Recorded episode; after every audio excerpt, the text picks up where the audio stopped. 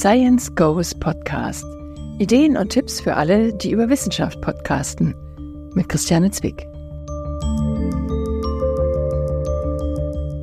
In dieser Folge dreht sich alles um den Erfolg von Podcasts und ums Feedback des Publikums. Selten gibt es das eine ohne das andere. Und beides verursacht Herzklopfen. Freut euch mit mir auf eine Folge, in der ihr erfahrt, was ihr für den Erfolg tun könnt und warum wir Feedback wollen sollten. Erfolg heißt für einen Podcast, dass er gehört wird und dass er viele AbonnentInnen hat. Das gilt auch für Podcasts zu wissenschaftlichen Themen, sofern sie im Netz verbreitet werden. Geschichten aus der Geschichte ist mit über 100.000 HörerInnen also ausgesprochen erfolgreich. Deswegen möchte ich heute mit den beiden Hosts Daniel Messner und Richard Hemmer sprechen. Über Erfolge, Erzählen im Podcast und treue Fans. Herzlich willkommen, Daniel und Richard. Ich freue mich riesig, euch da zu haben. Danke Hallo. für die Einladung. Danke für die Einladung. Du bist jetzt aus dem Auto dazugeschaltet, Daniel. Warum sitzt du denn da im Auto? Naja, also ich bin neulich erst umgezogen, äh, vor ein paar Wochen und äh, der Raum, in dem ich momentan arbeite, der ist noch sehr hallig und äh, das Auto ist eigentlich der perfekte Aufnahmeort. Es ist ein kleiner Raum, der eigentlich gar keinen Hall bietet, aber trotzdem nicht zu trocken ist. Die Schwierigkeit, die man hat, ist, man muss einen ruhigen Parkplatz finden. Eigentlich kann man das wunderbar nutzen als Aufnahmestudio. Cool. Wir fangen mal am Anfang an. In den ersten Oktobertagen 2015 habt ihr euren Podcast gelauncht. Das habt ihr bestimmt nicht vergessen. Woran erinnert ihr euch am deutlichsten aus dieser Zeit? Äh, wir haben das ja bei, bei gestartet bei mir am, am, Küchentisch. Also von Daniel kam die Idee, die Location kam dann von mir, das ganze äh, technische drumherum auch noch von Daniel, der tief drin war im Podcast-Ding. Aber was am eindrücklichsten ist, ist natürlich schon dieses sich das erste Mal gegenüber sitzen und eine Geschichte zu erzählen und eigentlich nicht genau wissen, wie zumindest, wie das geht, ja. sondern einfach einmal machen. Das war ziemlich mutig von euch. Wart ihr entsprechend aufgeregt? Ja, also ich schon. Der Daniel war ja äh, quasi schon Experte, was, was Podcasts angeht, aber bei mir, ich glaube, man hört es in den ersten paar Folgen auch noch, wenn man aufgeregt ist und zu viel einatmet und dann gibt es so diese Momente, wo man einmal ausatmen muss, dass, sich, äh, dass man wieder normal reden kann. Also ich war schon aufgeregt, ja. Ähm, ich glaube, die Aufregung hatte auch damit zu tun, dass wir ja noch gar nicht wussten, was wir da wirklich machen. Also die Idee war ja nur, wir erzählen uns eine Geschichte, die zehn Minuten dauert. Und ähm, aber so wie wir die Geschichten erzählen und das alles stand ja noch nicht fest. Das heißt, es war äh, die Aufregung für mich war so ein bisschen, wie kriegen wir das alles hin und äh, wird es dann auch so, wie wir uns das erhofft haben. Ihr habt zusammen Geschichte in Wien studiert. Das war da aber schon eine Weile her. Wer hat wen fürs Podcast-Projekt geködert? Ne, das war ich, weil ich hatte schon Podcast-Erfahrung. Ich hatte seit, hm, glaube ich, zwei Jahren vorher gestartet mit einem Interview-Podcast, ähm, wo ich Kulturwissenschaftlerinnen und Kulturwissenschaftler interviewt habe zu ihren Forschungsthemen. Und ähm, dann dachte ich mir, es müsste aber doch irgendwie ein Thema geben, was mehr ja, was publikumswirksamer ist, wo man vielleicht auch ein bisschen Geschichte stärker auch ähm, an eine breitere Öffentlichkeit heranführen kann. Und da kam die Idee auf, einfach mal eine Geschichte zu erzählen, die so zehn Minuten dauert und einfach so einen interessanten geschichtlichen Aspekt vermittelt. Und äh, da mir Richard immer äh, Geschichten aus dem Mittelalter erzählt hat, ähm, die ich äh, interessant fand und wo ich nichts darüber wusste, dachte ich mir, okay, frage ich ihn mal, ob er vielleicht Lust hat, äh, da mitzumachen. Also, wir ahnen schon, es ist kein ausgeklügeltes Konzept gewesen, keine Podcast-Strategie. Auch wenn du, Richard, jetzt Filmproduktionen beraten hast und Daniel, du in der Öffentlichkeitsarbeit der Hamburger Uni warst, ähm, ihr habt einfach gemacht. Hm. Wie viele Menschen habt ihr eigentlich am Anfang erreicht? Ich glaube, Daniel, du hast es zu einer Jubiläumsfolge, hast du, ähm, hast, hast du da mal gefragt, ob ich noch weiß, wie viele Leute uns in den ersten paar in äh, Wochen und Monaten gehört haben, wann wir das erste Mal, ich glaube, die Tausender-Marke durchbrochen haben. Und ich bin davon ausgegangen, dass es relativ bald war, aber du hast äh, gesagt, das hat nur einige Zeit gedauert, oder? Ich glaube, es war fast ein halbes Jahr, ja. Ja, ja. Also das Gute allerdings war, dass Daniel dadurch, dass er eben schon so in diesem Podcast-Milieu, vor allem eben in dieser Indie-Podcast-Szene in, in Deutschland äh, schon recht gut vernetzt war, dass wir zumindest von Anfang an schon ein Publikum gehabt haben. Zwar überschaubares, aber trotzdem Leute, die uns zuhören, was für mich ja schon außergewöhnlich war, weil ich äh, nicht davon ausgegangen bin, äh, automatisch, dass unsere Leute auch wirklich zuhören bei dem, was wir, was wir da machen. Aber wir haben so ein bisschen ein Basispublikum schon gehabt dadurch und das ist dann halt einfach stetig äh, gewachsen. Als Wissenschaftler, als Historiker, habt ihr da ja durchaus auch einen Ruf zu verlieren. Ihr müsst auf eure Reputation achten. Und das ist ja was, was jetzt die Zuhörenden auch interessiert, ne? die sich vielleicht ans Mikrofon wagen. Wie ging es euch damit? Was habt ihr euch für Gedanken zu diesem Punkt gemacht? Hm. Also von meiner Warte aus kann ich sagen, ähm, ich, ich habe ja nie tatsächlich in der Forschung gearbeitet als Historiker. Das heißt, mein, mein Ruf war, ähm, war überschaubarer, beziehungsweise ich habe keinen tatsächlichen Ruf gehabt, den man verlieren kann als forschender, als forschender Historiker. Ich habe zwar mein, äh, mein Studium abgeschlossen, aber danach auch immer in ganz anderen Bereichen gearbeitet. Ähm, deswegen für mich, äh, für mich war das nie wirklich ein Thema. Äh, natürlich sind wir aber schon trotzdem an diese, an die Vorbereitung von Anfang an so rangegangen, dass wir das äh, gemäß der wissenschaftlichen Standards machen wollen, die uns im, im Studium äh, mitgeben worden sind, was ja auch so ein bisschen das ist, was ein, was ein Geschichtsstudium ausmacht. Viele Leute sind oft überrascht, wenn äh, Daniel oder ich gewisse Dinge aus der Geschichte nicht wissen, aber das ist ja auch nicht das, was man lernt im Geschichtsstudium, sondern man lernt äh, das Rüstzeug kennen, das man braucht, um äh, richtige Re Recherche, um richtige Quellenkritik und, und solche Dinge zu machen. Und äh, da haben wir schon von, von Anfang an drauf geschaut, dass wir das äh, gemäß der Standards, die uns im Studium mitgegeben wurden, auch äh, tatsächlich durchführen. Das war bei mir ähnlich. Also ich hatte zu dem Zeitpunkt zwar noch in der Forschung, also ich habe äh, eine Promotion damals noch gemacht, aber im Grunde genommen war ich auch dann schon raus aus der Forschung. Also der, der wissenschaftliche Ruf, den, ähm, der war da nicht mehr zu verlieren. Wann gab es denn das erste Feedback? Eigentlich recht bald. Also was wir nämlich am Anfang äh, gleich gemacht haben, ist, wir haben auch die Community so mit eingebunden. Also wenn man sich so die ersten ähm, 10 Folgen oder 15 Folgen anhört, da hatten wir auch immer Gäste dabei. Die haben dann was eingesprochen oder so. Weil eigentlich habe ich auch ähm, von Anfang an gedacht, der Podcast funktioniert so, dass, dass, man, dass man den auch ja so ein bisschen einfach mit mit anderen Leuten auch teilt. Also ich habe dann zum Beispiel immer Podcasterinnen und Podcaster gefragt, ob sie Quellen einsprechen, so als Zitate oder so, dass man sowas irgendwie macht. Es hat sich dann jetzt im Laufe der Zeit so ein bisschen ausgeschlichen und wir haben das immer weniger gemacht, weil es irgendwie auch fürs Konzept jetzt nicht mehr so gut funktioniert hat. Aber am Anfang war das eben, finde ich, eine, eine schöne, ähm, ja, schöne Art, so in das Format reinzukommen. Haben sich auch Kolleginnen und Kollegen vom Fach gemeldet, also sprich HistorikerInnen? Ähm, nach einer Zeit schon, ja. Also, ähm, das habe ich auch recht interessant gefunden, weil ich das vorhin auch angesprochen habe, man studiert Geschichte und äh, weiß natürlich nicht alles aus der Geschichte und wir haben dann schon auch mit, mit äh, forschenden Historikerinnen und Historikern ähm, also die haben uns schon auch angeschrieben und da habe ich auch gemerkt, die freuen sich auch, dass sie tatsächlich was aus Themengebieten lernen, mit denen sie sonst überhaupt nichts zu tun haben. Ähm, äh, natürlich haben wir dann auch äh, irgendwann die quasi das Feedback kriegt von, von Leuten, die spezifisch zu einem Thema, das ihr Fachgebiet angeht, äh, Feedback geben haben und über, also ich will jetzt sagen zu meiner Überraschung, aber zu, äh, zu meiner Beruhigung eigentlich äh, großteils immer sehr wohlwollend. Sehr gut, sehr gut. ähm, in der Begrüßung habe ich Erfolg mit Reichweite, mit hohen Hörerinnenzahlen gleichgesetzt. Man kann natürlich Erfolg auch anders definieren. Wie ist es bei euch? Was ist für euch Erfolg mit dem Podcast? Also ich würde sagen, da kommen ganz viele Faktoren zusammen. Also ähm, einerseits natürlich ist Reichweite ein gewisser Erfolg, aber was, glaube ich, für uns eine ganz wichtige Motivation war von Anfang an, ist, dass wir so Feedback bekommen haben von den Hörenden. Also das ist einfach so eine es war nicht nur so der Kanal, wo wir hineinsprechen, sondern es kam auch, es kommen viele Kommentare, es kommen viel äh, Hinweise und wir kriegen eben sehr viel. Also wir, wir stehen so äh, jetzt auch mehr in Kontakt mit, mit den Hörenden und äh, je mehr Feedback dann man da bekommt, das ähm, war für uns, glaube ich, ein wichtiger Faktor, um auch einfach motiviert zu bleiben und auch ähm, so den, den Podcast auch so zu gestalten, wie wir ihn jetzt gestalten. Über die Jahre haben wir hin und wieder ähm, Zuschriften gekriegt äh, von, von Menschen, die sich inspiriert gefühlt haben, zumindest einmal.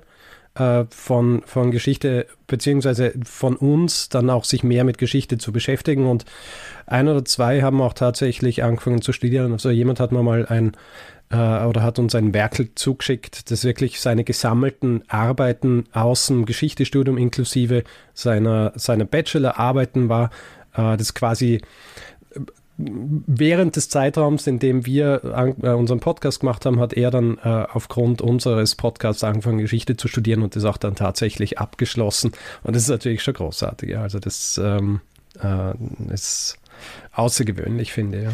Ich glaube, was man bei uns ganz gut merkt, ist, ähm, dass wir Leuten vermitteln, dass Geschichte mehr ist als das, was sie aus der Schule kennen. Und äh, dass Geschichte viel ähm, ja, ähm, wichtiger, aufregender und interessanter sein kann, als irgendwelche Jahreszahlen zu lernen. Und ich glaube, dieses Interesse für Geschichte zu wecken, das ist schon was, was, ähm, was mir schon Spaß macht und wo, wo ich, äh, wo ich auch ähm, eine große Motivation drin habe. Wie sieht es aus? Ähm, ich habe gelesen, dass ihr euch mit dem Begriff Edutainment ganz wohl fühlt. Und was heißt das für euch? Naja, es ist tatsächlich äh, das, was wir machen. Also ähm, was wir auch gerne rausstreichen, ist eben, dass wir keine, keine Historiker sind, die in der Forschung tätig sind. Das heißt, alles, was wir hier machen, wir wir stehen hier quasi auf den Schultern von Riesen oder Riesinnen, die für uns die Arbeit geleistet haben, diese Forschungsarbeit, derer wir uns jetzt hier bemächtigen, um diese Geschichten erzählen zu können. Äh, ich glaube, das ist so der Unterschied zwischen einem, ähm, zwischen einem Werk, wo jemand wirklich äh, selber, selber die Forschung anstellt und dann darüber erzählt. Äh, ich glaube, das ist dann so dieser, ähm, dieser Tainment-Teil des Ganzen und Edio ist eben, dass wir tatsächlich auch ähm, äh, richtige wissenschaftliche Lektüre verwenden, um unsere, um unsere Geschichten zu machen äh, und, und erzählen zu können. Also ich glaube, das Edutainment ähm, ist natürlich auch ein bisschen ein weiter Begriff, beziehungsweise nicht klar definiert, weil es so ein bisschen ein modisches Portmanteau ist, aber ähm, ich glaube, äh, grundsätzlich beschreibt es uns schon sehr gut in dem, in dem Zusammenhang. Also, dass es mit dem Dazulernen klappt, habe ich selbst überprüft. Ich habe die Folge 419 gehört, in der du, Daniel, das Ende der Reichspost beschreibst. Ja, du erklärst, äh, wie die Fürstentümer 1806 neu geordnet wurden und das Wort Reichsdeputation. Moment nochmal. Der Reichsdeputationshauptschluss von 1803. Reichsdeputationsausschuss hat den Weg in meinen Wortschatz gefunden. Das hat bei mir so ergeben, dass quasi so einige Puzzlestücke an den richtigen Platz fielen. Und das ist die Gelegenheit, einmal kurz in die Folge 419 von Geschichten aus der Geschichte reinzuhören. Ähm, Richard, am 13. August 1807 macht sich Therese zu Mecklenburg von Regensburg aus auf den Weg nach Paris. Sie kommt dort am 18. August an und logiert im Hôtel d'Étranger in der Rue de la Concorde. Der mhm. Grund für ihre Reise Sie will sich mit Napoleon treffen und hofft auf eine Audienz beim Kaiser. Mhm. Die sie auch bekommt, zwölf Tage später. Therese ist nämlich auf einer heiklen Mission unterwegs. Es ist so, die Folgen der napoleonischen Kriege bedrohen die Geschäftsgrundlage für ihre Familie. Okay. Dieses Adelshaus, in das sie eingeheiratet hat, zählt zu den wichtigsten des Kaiserreichs, des Heiligen Römischen Reichs deutscher Nation, bis 1806. Jetzt droht der finanzielle und gesellschaftliche Absturz. Und weißt du, was 1806 passiert? Ähm, 1806, naja, wir sind noch immer in den Napoleonischen Kriegen. Mm, ja. Ähm, aber was genau dort passiert, ich weiß nicht. Ähm, Kaiser Franz II. legt am 6. August 1806 die Reichskrone nieder und damit geht das hm. Heilige Römische Reich zu Ende. Wie wählst du eigentlich deine Themen? Also ich hätte nicht gedacht, dass ich mich jetzt dafür interessieren könnte. Hast du aber geschafft. Also ähm, das ist so, glaube ich, eine, eine, typische, typische Folge in der Hinsicht, wie bei uns ähm, so die, ja, die Erzählbögen funktionieren. Dass wir uns eine konkrete Geschichte ähm, raussuchen. In dem Fall ist es die Biografie von ähm, Therese zu Mecklenburg oder Mecklenburg, wie ich jetzt gelernt habe. Und ähm, anhand dieser Geschichte lässt sich aber der Kontext ähm, erzählen. Und der Kontext ist in dem Fall eben, dass das, dass das Reich ähm, endet und also das Heilige Römische Reich endet. Und ähm, da versuche ich dann eben im Kontext so diesen größeren Bogen aufzuspannen, aber gleichzeitig immer so auch an ihrem Leben dran zu bleiben.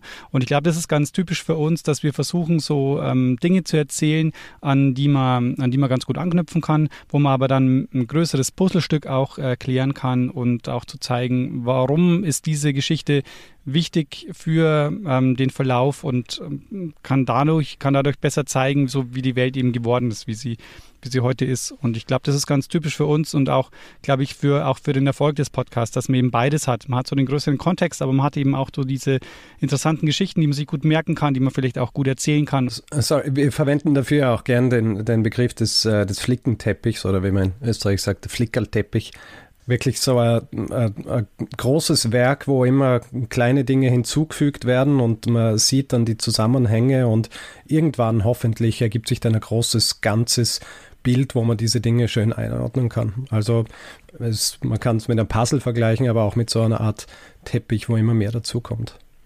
Genau, deswegen habt ihr ja auch die Verweise in den verschiedenen Episoden. Hm. Da kann man einem Faden folgen. Ich würde es aber gerne noch mal ein bisschen genauer haben, Daniel. Wie kommst du eigentlich zu deiner Hauptfigur Therese zu Mecklenburg, Mecklenburg? ähm, in dem Fall, glaube ich, war es eine Biografie, über die ich gestolpert bin und ähm, habe dann gesehen, dass sie eben ähm, eine Ton und Taxis war und habe mir schon länger gedacht, ich habe schon länger ein Buch, ein sehr dickes Buch auf dem Schreibtisch liegen gehabt zur Geschichte der Post und dachte mir, eigentlich würde ich gerne die Geschichte der Post erzählen, aber ehrlich gesagt, wenn ich jetzt die Geschichte der Post erzähle, dann äh, ist es eigentlich ziemlich, dann dauert es drei Stunden und es ist eigentlich ziemlich langweilig, wenn ich nur so die, die Daten runter habe. Das heißt, ich brauche einen Anknüpfungspunkt, wie kann ich diese Geschichte erzählen?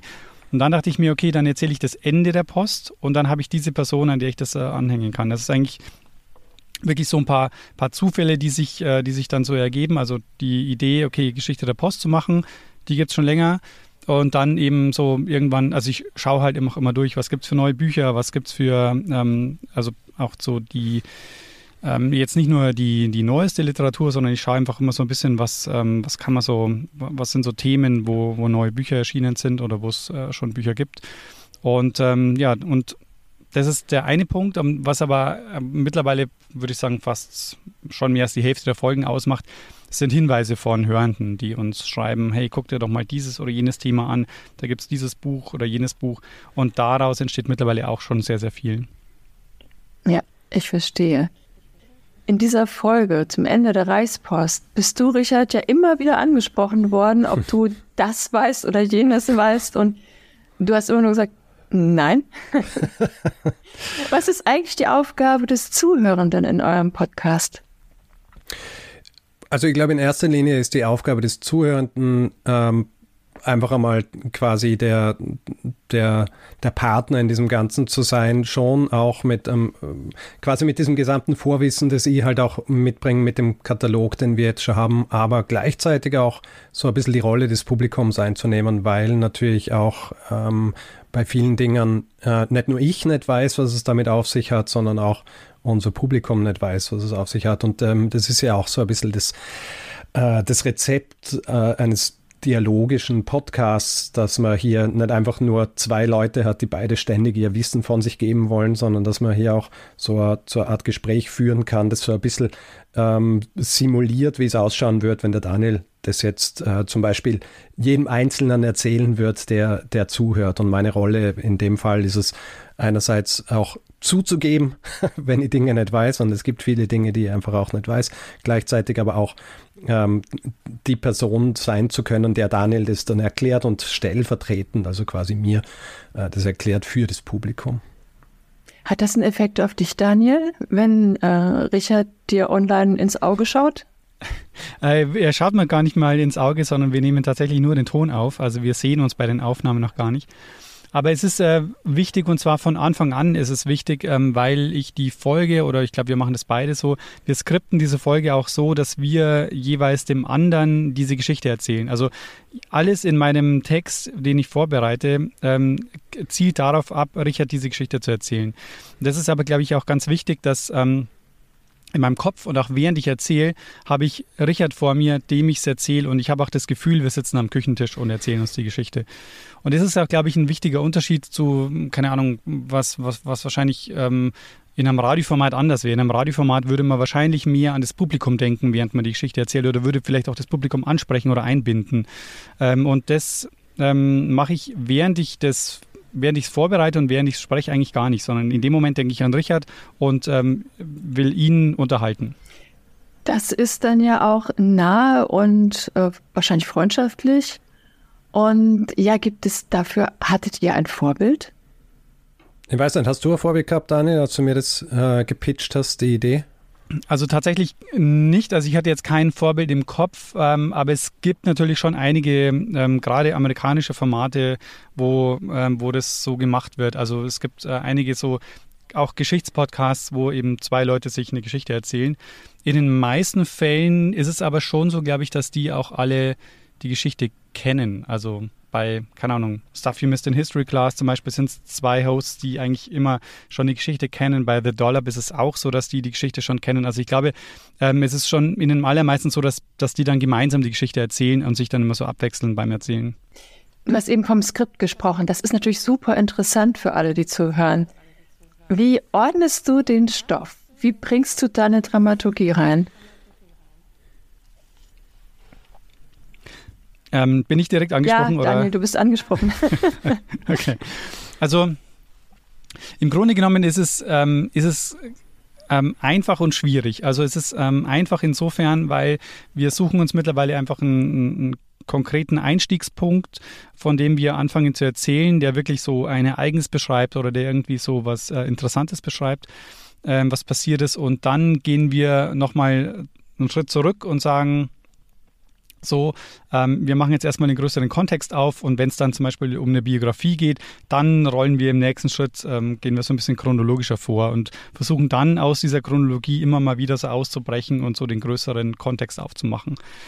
Ähm, und im Idealfall steht dann am Ende nochmal so ein, also ist es so ein kleiner Spannungsbogen, der auf irgendwas zuläuft auf dieses Ereignis, vielleicht sogar auf das Ereignis, das am Anfang beschrieben wird, sodass man nochmal so die Anknüpfung hat ähm, nach, nach ganz vorne und dann ja, läuft die Geschichte so aus. Ähm, bei einer Biografie meistens ja dann mit dem, dem Tod des oder der Protagonistin. Wie sieht denn so ein Skript aus? Also, wie viel steht da drauf? Ist das durchgeschrieben oder sind da eher Stichworte drauf? Also in, im Laufe der Zeit hat sich das äh, ziemlich geändert. Also die frühen Folgen, äh, ich würde sagen so bis äh, Folge 50 oder so, ähm, da war es bei mir zumindest in erster Linie waren es Stichwörter und ich habe das dann eben während der Aufnahme entsprechend in ganze Sätze verpackt. Mittlerweile schreiben wir, schreiben wir, also schreibe ich schon ganze Sätze auf, aber die sind die sind dann auch nicht in Stein gemeißelt, vor allem weil wir, weil der, weil der andere das Thema ja auch nicht kennt, uns nicht hundertprozentig darauf verlassen können, wie dann der Verlauf des Ganzen auch tatsächlich ist. Also müssen wir da ein bisschen flexibel sein, aber dadurch, dass wir uns kennen und äh, dadurch, dass wir beide unser Werk kennen, wissen wir auch schon, wo wir irgendwie ansetzen können und auf was wir verweisen können und wo sich der andere höchstwahrscheinlich noch dran erinnert und, und solche Dinge. Und ähm, also grundsätzlich mittlerweile meine Skripten, wir versuchen sie ja immer unter einer Stunde zu, zu halten. Das, die ganze Folge hat sich im Laufe der Zeit auch verlängert. Meistens waren es so 40 Minuten, mittlerweile sind wir eher schon 50 Minuten und mehr. Und meine Skripte sind mittlerweile so um die 4000, ähm, 4000 Wörter, sowas in die Richtung. Äh, exzessivere Folgen haben dann auch schon über 5000 gehabt, aber das versuche ich zu vermeiden. Also da hat sich was getan, da hat sich was entwickelt. Und ich habe ja auch in ja. die erste Folge reingehört. Technisch habt ihr auch einen weiten Sprung hingelegt. ähm, über die Zeit habt ihr natürlich jetzt auch gelernt. Was sind so die Learnings, die ihr beschreiben könntet, die ihr wahrnehmt, die ihr erfahren habt? Also ich glaube, der, der größte Sprung, ähm, den wir rein was unsere äh, Tonqualität angeht, äh, gemacht haben, ist, dass ich irgendwann einmal entdeckt habe, es gibt auch einen Equalizer. Ähm, und wir nicht einfach nur das äh, rohe Resultat unseres Mikrofons direkt dann schneiden. Und dann haben wir tatsächlich auch einmal unsere beiden Spuren von einem Experten ähm, einstellen lassen, also dass wir auch für unsere eigenen Stimmen die eigenen Equalizer-Einstellungen haben, weil wir unterschiedliche ähm, Stimmfarben haben etc und haben da ein bisschen geschraubt an diesem Ding, um einfach das, wir haben zum Beispiel lange Zeit ähm, waren unsere Folgen sehr, sehr basslastig. Da haben uns dann die Leute gesagt, die uns im Auto gehört haben, dass es einfach zu sehr dröhnt, wenn wir, wenn wir sprechen. Und da haben wir dann auch gelernt, gut, das kann man mit einer einfachen Equalizer-Einstellung einfach abdrehen und solche Dinge. Also das, so wie vom Konzept her ist es auch technisch bei uns so ein bisschen Learning by Doing gewesen. Also das Mikrofon, in das ich jetzt rede, ist, glaube ich, das dritte Mikro, ähm, das ich äh, verwende oder das vierte sogar.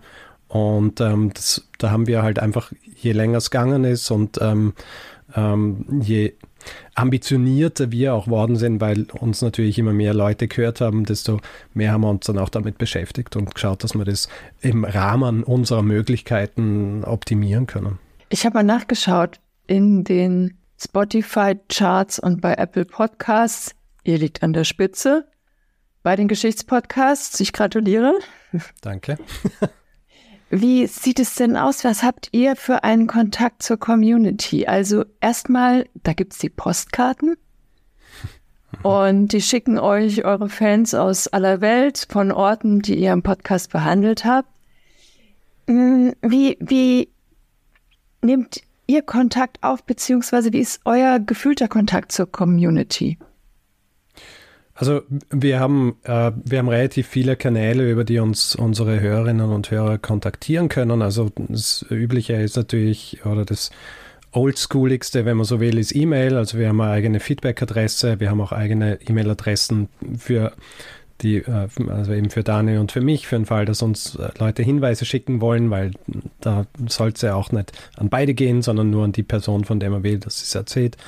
Und äh, dann wir, kann man natürlich auf unserer Website unter jeder Folge kommentieren. Wir sind auf den gängigen Social Media ähm, Plattformen unterwegs und geben dort den Leuten die Möglichkeit, dass sie uns, uns schreiben können. Das heißt, wir sind relativ offen, äh, was so die Kommunikationskanäle angeht und was natürlich gleichzeitig auch bedeutet, dass wir nicht immer auf alles reagieren können, das wir kriegen. Wir lesen zwar alles, aber wir haben leider mittlerweile nicht mehr oder haben nicht die Ressourcen, weil es mittlerweile so viel worden ist, auf alles äh, zu antworten. Aber wenn wir was aufnehmen, ein Thema, das uns geschickt wird oder wenn wir Feedback aufnehmen, dafür haben wir auch dann die eigene äh, den, die eigenen Feedback-Folgen ähm, ins Leben gerufen, dann ähm, erwähnen wir dort natürlich schon die Leute, die uns geschrieben haben. Also für uns ist das wahnsinnig wichtig, auch weil das Teil unseres gesamten Konzepts ist, dass wir hier so ein lebendes, ähm, so, so ein lebendes Werk sind eigentlich, wo wir auch ähm, dann sagen, da haben wir einen Fehler gemacht oder da gibt es mehr oder da hätte man mehr in die Tiefe gehen können und das dann auch entsprechend unseren, unseren Hörerinnen und Hörern mitteilen. Und ich glaube, das ist auch ein wichtiger Punkt äh, des Feedbacks, dass wir auch ähm, so, wenn uns jemand zum Beispiel auf Fehler oder so hinweist, dass wir die auch transparent machen, einfach um auch zu zeigen, so hier sind nicht zwei ähm, allwissende ähm, Typen, die einfach äh, Geschichte erzählen, sondern wir sind einfach auch Teil, ähm, ja, also nicht Teil der Community, aber wir sind eben auch, äh, wir, wir nehmen das auf, was, was wir, was wir bekommen als Feedback und, ähm, und äh, lassen das nicht einfach nur an uns abprallen. Genau, das hat mich interessiert. Also erlebt ihr eure Zuhörenden als Einzelne gegenüber oder tatsächlich als so eine Gruppe von Menschen, eine Community? Also ich glaube, die, die Community an sich ähm, als Ganzes, das kriegen wir natürlich mit über zum Beispiel unsere Position in, in den jeweiligen Charts und so weiter. Also dass wir irgendwie die Apple Podcast Kategorie äh, Geschichte ähm, anführen, hat eben auch damit zu tun, dass uns einfach viele Leute hören. Und ein neuer Feedback-Kanal ist noch dazugekommen und das ist jetzt, dass wir ähm, äh, Live-Shows äh, machen. Und da haben wir nochmal ähm, auf eine ganz neue Art wirklich direkten Kontakt zu den Leuten. Und das ist auch nochmal was, was für uns auch ein Stück weit äh, neu ist, dass Leute kommen, Fotos machen wollen mit uns und dass wir aber da auch wirklich nochmal so, äh, wirklich die einzelnen Leute sehen, mit ihnen reden können. Das ist nochmal wirklich so eine neue Qualität an, so an, an Feedback und Kontakt. Aber es ist tatsächlich heute früh passiert. es war wirklich, wirklich witzig. Ich stehe an der Ampel mit dem Fahrrad, ähm, habe gerade hab den Kleinen zur Kita gebracht und stehe an der, an der Ampel vor mir ein, ein Rollerfahrer äh, dreht sich um, macht so seinen Helm auf und sagt, hey, bist du Daniel aus Geschichten aus der Geschichte? und ich sag, hm, ja, gib mir die Hand. Und dann sagt er so, weißt du was, gestern habe ich deine Folge gehört zu ähm, Therese von Ton und Taxis und die hatte ja den, den geliebten äh, Lerchenfeld-Köfering, also so ein, ähm, ein, ein Grafen. Und er, er weiß so, wo ich gerade baue, in einem Baufeld in Köfering. Und das ist auch nach diesem Grafen benannt. Also sind, sind äh, unglaublich äh, coole Zufälle. Sehr schön. Das ist natürlich auch, weil das eben jetzt deine Heimatstadt ist, Regensburg, gell? Ja. Da, da, da treffen sich die Leute und das Thema. Okay, also ihr habt jetzt im Grunde beim Aufnehmen natürlich jeweils euer Gegenüber und die Community diese Riesen-Community, das kann man ja auch nicht so wirklich fühlen, so 100, 150.000 Menschen. Folgen sie euch einfach und sagen, ihr könnt mir alles erzählen oder merkt ihr, naja, die wählen schon nach Thema aus, so ähnlich wie ich. Ne? Also ich habe dann die Folge mit äh, Samuel Pepys sehr gerne gehört, weil ich dessen Tagebücher aus dem London des 17. Jahrhunderts sehr, sehr gerne gelesen habe. Und auch die Entwicklung des Münzgelds hat mich total interessiert. Also ich war da themengesteuert. Was wisst ihr darüber? Wie viele suchen sich dann wirklich Themen aus und wie viele sind einfach bei euch dran? Also es ist tatsächlich ein, äh, ein richtiger Querschnitt. Also wenn man mal so eine Reichweite hat wie wir, ich glaube, da geht es auch gar nicht anders. Also wir haben wirklich alles. Wir haben die Leute, die uns irgendwann einmal entdeckt haben und dann angefangen haben, chronologisch uns wirklich durchzuhören. Wir haben die Leute, die ein Thema entdeckt haben, das sie interessiert hat und dann hin und her gesprungen sind.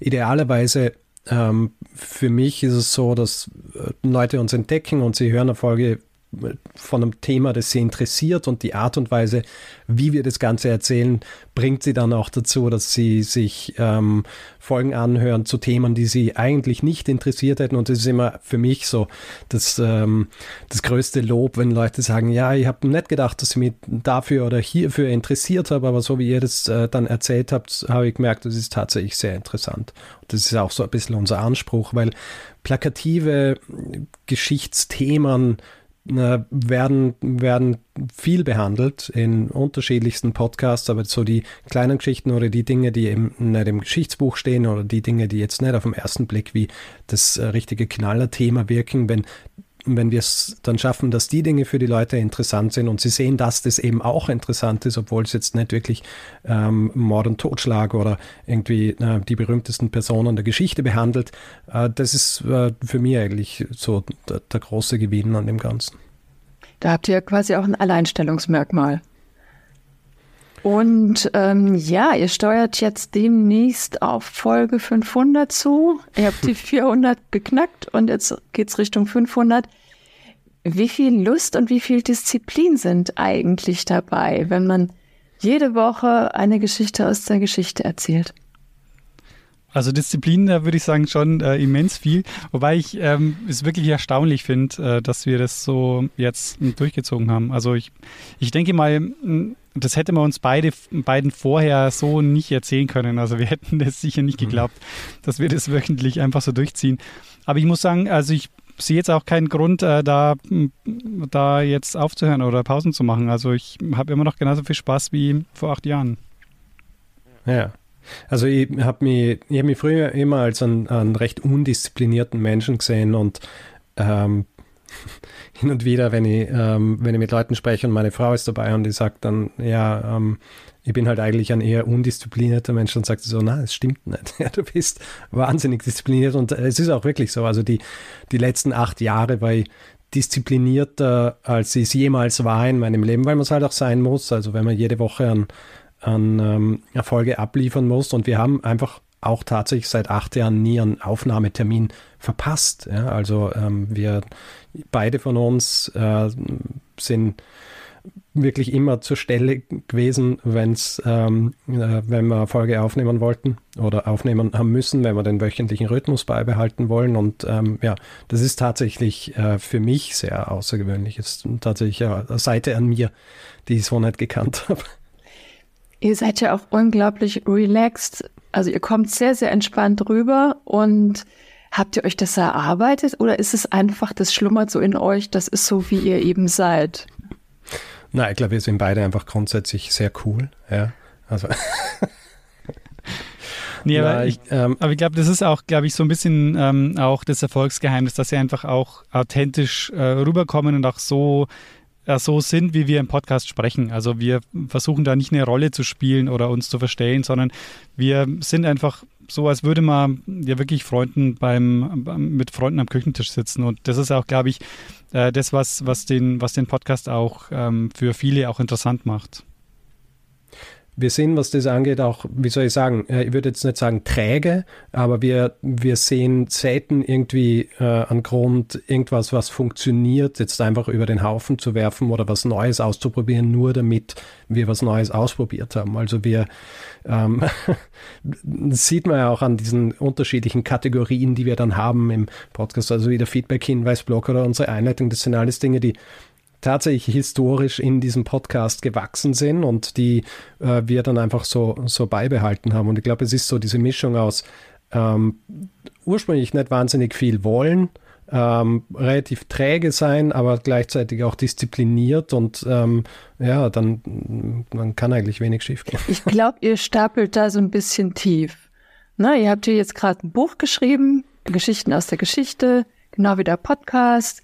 Dann geht ihr auf Tournee da hat sich doch eine hm. ganze Menge getan. Ja, muss man aber dazu sagen, das ist alles äh, nicht äh, quasi von heute auf morgen. Also wir haben lange gebraucht, um dieses Buch zu schreiben. Ja, also ähm, es gibt viele andere, jetzt nicht unbedingt nur Podcasts, sondern auch andere, die irgendwie in der Öffentlichkeit stehen, die dann schnell mal ein Buch machen oder schnell mal auf Tour gehen. Und wir haben auch, wir sind letztes Jahr zum ersten Mal tatsächlich live auf einer Bühne gestanden und haben, haben Geschichten erzählt. Also wir, ähm, wir machen viel, vieles wir sind für alles offen eigentlich, aber wir müssen es in unserem Tempo machen können und dann funktioniert es, glaube ich. Nochmal angeknüpft die Frage, was hat sich denn eigentlich alles durch den Podcast für euch ergeben? Alles. also sehr viel, ja. Also unser jetziges Leben würde ich sagen äh, komplett. Also alles, was wir momentan machen, ähm, hat sich durch den Podcast ergeben. Auch die ganze Reichweite, Aufmerksamkeit, die wir jetzt haben, die Möglichkeit, ein Buch zu machen zum Beispiel, das ist alles äh, durch den Podcast gekommen. Und dadurch, dass wir mhm. mittlerweile beide ja Vollzeit machen, ähm, beschäftigen wir uns ja im Grunde auch äh, mit, ja, im Grunde mit nichts anderem mehr. Also, Stimmt. arbeitstechnisch. ah, ja.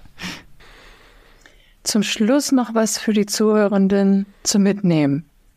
Hättet ihr für uns mal drei Tipps für den Erfolg von Wissenschaftspodcasts? Was können Hosts und künftige PodcasterInnen tun? Also ein Tipp oder der erste Tipp, der mir einfällt, ist, wenn jemand einen Podcast machen will, ist, wirklich im ersten Moment mal anfangen und nicht zu sehr ähm, überlegen. Also das ist, glaube ich, der große Unterschied zu einer Radiosendung. Da braucht man erstmal Konzept und da muss alles stehen. Aber beim Podcast kann man einfach mal starten und es gibt keinen Podcaster, keine Podcasterin, die ich kenne, die sagt, oh, meine erste Folge ist richtig gut, da musst du nochmal reinhören. Sondern niemand ist mit seiner ersten Folge zufrieden, deshalb kann man auch einfach mal anfangen und uns, uns machen. Und man kann mhm. das Konzept tatsächlich einfach auch erstmal sich entwickeln lassen und wirklich gucken, wo fühlt man sich wohl, was ist das, was man, wo man das Gefühl hat, das, damit kann ich, kann ich gut leben und, äh, und dadurch und daraus das Konzept entwickeln. Das würde ich sagen, ist mein erster Tipp. Äh, nicht zu viel nachdenken, sondern einfach mal machen und gucken, wie es einem, wie es einem taugt. Genau. Und ich glaube, äh, gerade bei Wissenschaftspodcasts, ähm, äh, und das wäre der zweite Tipp, ist, ähm, man muss eine intrinsische Motivation haben, das zu machen. Also ich glaube, äh, wenn man sich hinsetzt und sich denkt, ich, ich starte jetzt hier am Podcast und ich möchte, dass der riesengroß wird und ich möchte damit äh, äh Geld verdienen und so, dass ich auch davon leben kann und all diese Dinge äh, sollte man hintanstellen, sondern man muss in erster Linie einmal einfach für das Thema brennen und das überträgt sich dann äh, auch auf die, auf die Zuhörerschaft. Und ich glaube, das ist so äh, es wird immer so von Authentizität und so weiter geredet, aber das ist tatsächlich auch vor allem, im, glaube ich, bei Wissenschaftspodcasts sehr wichtig, dass man merkt, dass die Menschen, die das tun, das deswegen tun, weil sie für das Thema brennen und weil sie auch anderen, andere Leute daran teilhaben lassen wollen.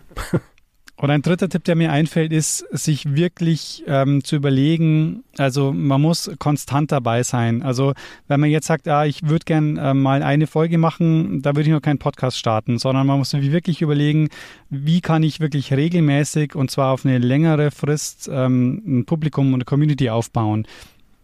Also nur so funktioniert es auch, dass man dann auch eine ähm, ja, eben eine Community aufbaut, indem man sagt, man, es kann auch monatlich sein, es muss jetzt nicht wöchentlich sein, aber dass man wirklich sagt, so, ich mache das konstant für eine gewisse Zeit. Ähm, nur dann, glaube ich, würde ich wirklich auch starten mit einem Podcast. Wenn man das nicht irgendwie einbringen kann oder auch thematisch nicht weiß, was man in der zweiten oder dritten Folge tun will, dann, glaube ich, würde ich äh, noch ein bisschen warten. Hier habt ihr uns echt schön teilhaben lassen und ein bisschen was aus dem Nähkästchen erzählt. Vielen, vielen, vielen Dank dafür. Ja, sehr gern. Ja, ja danke für die Einladung.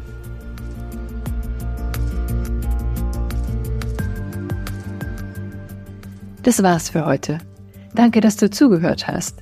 Ich hoffe, es waren ein paar Tipps und Inspirationen für deinen Wissenschaftspodcast dabei. Links zu den Themen der Folge findest du in den Show Notes. Neue Folgen von Science Goes Podcast gibt's einmal im Monat. Vergiss nicht, den Podcast zu abonnieren, damit du keine Episode verpasst. Und lass gerne Sterne regnen. Du weißt ja, wie wichtig das für Podcasts ist. Hast du Fragen, Feedback oder einen Themenvorschlag? Lass gerne von dir hören. Die Mailadresse ist sgp.christiane-zwick.de. Bis nächstes Mal bei Science Goes Podcast.